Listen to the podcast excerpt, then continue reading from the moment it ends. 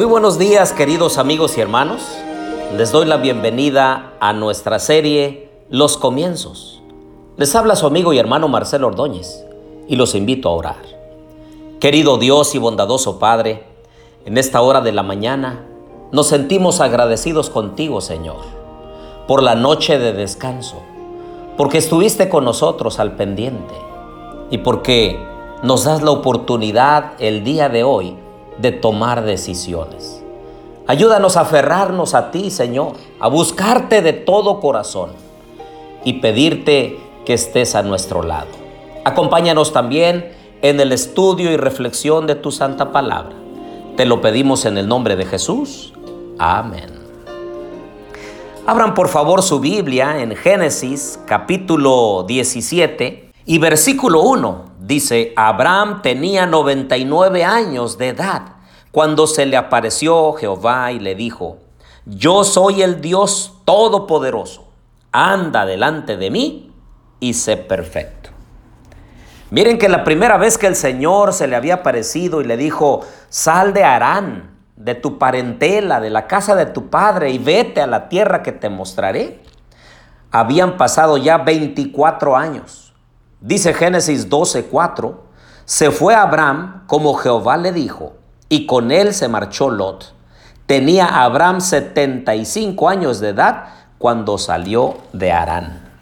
Y ahora, 24 años después, se le aparece el Señor nuevamente y le dice, yo soy el Dios Todopoderoso. Y le da una indicación, anda delante de mí y sé perfecto. A estas alturas ya también Ismael tenía 13 años. Después de aquel error que les había costado tristezas, se les había ido la paz y la tranquilidad, el gozo había huido de sus vidas. Pero ahora el Señor nuevamente se le aparece y entonces le confirma el pacto y le dice en el versículo 4, este es mi pacto contigo, serás padre de muchedumbre de gentes. No te llamarás más Abraham, sino que tu nombre será Abraham, porque te he puesto por padre de muchedumbre de gentes. Y es que Abraham, cuyo nombre significa Padre excelso, se postra ante Dios, que le cambia su nombre y lo llama ahora Abraham, Padre de muchedumbre de gentes. Versículo 15. Dijo también Dios a Abraham, a Sarai, tu mujer, no la llamarás Sarai, sino Sara será su nombre. Yo la bendeciré y también te daré un hijo de ella. Sí, la bendeciré y vendrá a ser madre de naciones, reyes de pueblos y naciones saldrán de ella. Aunque Sara es una variante de Sarai, ambos nombres significan princesa. Pero al darle un nuevo nombre, Dios confirma el fin de su esterilidad. Ahora venía la parte de Abraham y el Señor le dice, ¿sabes qué? Para confirmar lo que yo te he dicho, porque siempre Dios anuncia lo por venir antes de que suceda, y entonces le dice, ahora por tu parte te vas a circuncidar y todo varón de entre vosotros será circuncidado. Dice el versículo 11, circuncidaréis la carne de vuestro prepucio y será por señal del pacto entre mí y vosotros. A los ocho días de edad será circuncidado todo varón entre vosotros, de generación en generación, tanto el nacido en casa como el comprado por dinero, y cualquier extranjero que no sea de tu linaje. ¿Y qué creen ustedes que hizo Abraham? Enseguida, dice el versículo 23, entonces tomó Abraham a su hijo Ismael y a todos los siervos nacidos en su casa y a todos los comprados por dinero, a todo varón de la casa de Abraham, y circuncidó la carne del prepucio de ellos en aquel mismo día, como Dios le había dicho. Qué gran ejemplo de obediencia de Abraham para nosotros. Nuestro Dios ya nos ha dejado los mandatos, los mandamientos, sus estatutos. Y lo único que nosotros debiéramos hacer es obedecer. ¿Por qué nos cuesta tanto obedecer? ¿Por qué nos cuesta tanto desconfiar de Dios cuando nosotros debiéramos depositar toda nuestra confianza en Él?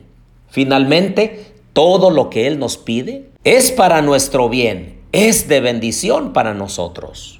Más adelante en el Nuevo Testamento habían unos hombres llamados los judaizantes. Y ellos iban de lugar en lugar donde iban los apóstoles a predicar el Evangelio de Cristo a obligar a todos aquellos que recibían el Evangelio para que guardaran la ley de Moisés y que se circuncidaran, porque ellos pensaban que había una ventaja espiritual para todos aquellos que se circuncidaban y los obligaban a hacerlo. El apóstol Pablo en Colosenses capítulo 2 y versículo 11 aclara y dice, en él también fuisteis circuncidados, con circuncisión no hecha por mano de hombre, sino por la circuncisión de Cristo, en la cual sois despojados de vuestra naturaleza pecaminosa. Con él fuisteis sepultados en el bautismo, y en él fuisteis también resucitados por la fe en el poder de Dios que lo levantó de los muertos.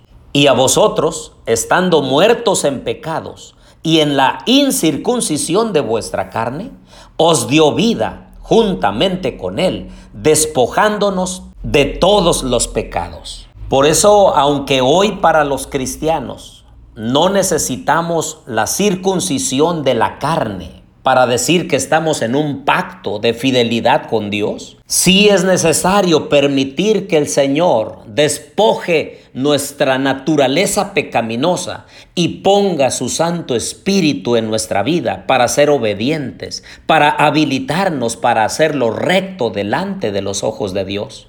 Porque por nosotros mismos, por nuestras propias fuerzas, no podemos porque el Señor es el que produce tanto el querer como el hacer según su buena voluntad.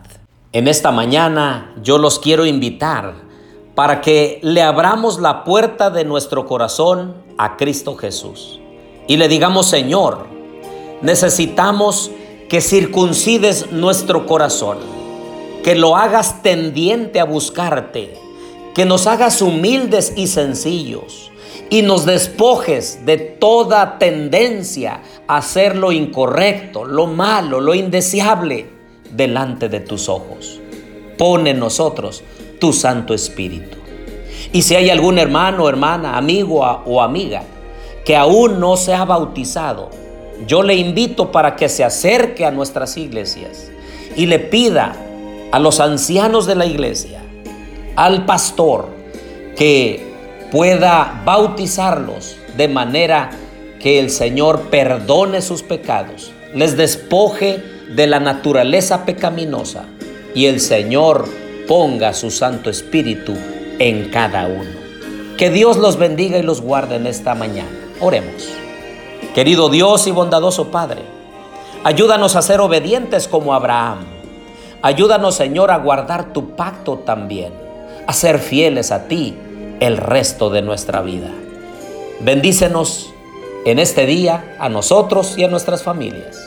Bendice a tus hijos alrededor del mundo, a los que sufren, a los que están enfermos, a los que están pasando por crisis, los ponemos en tus manos.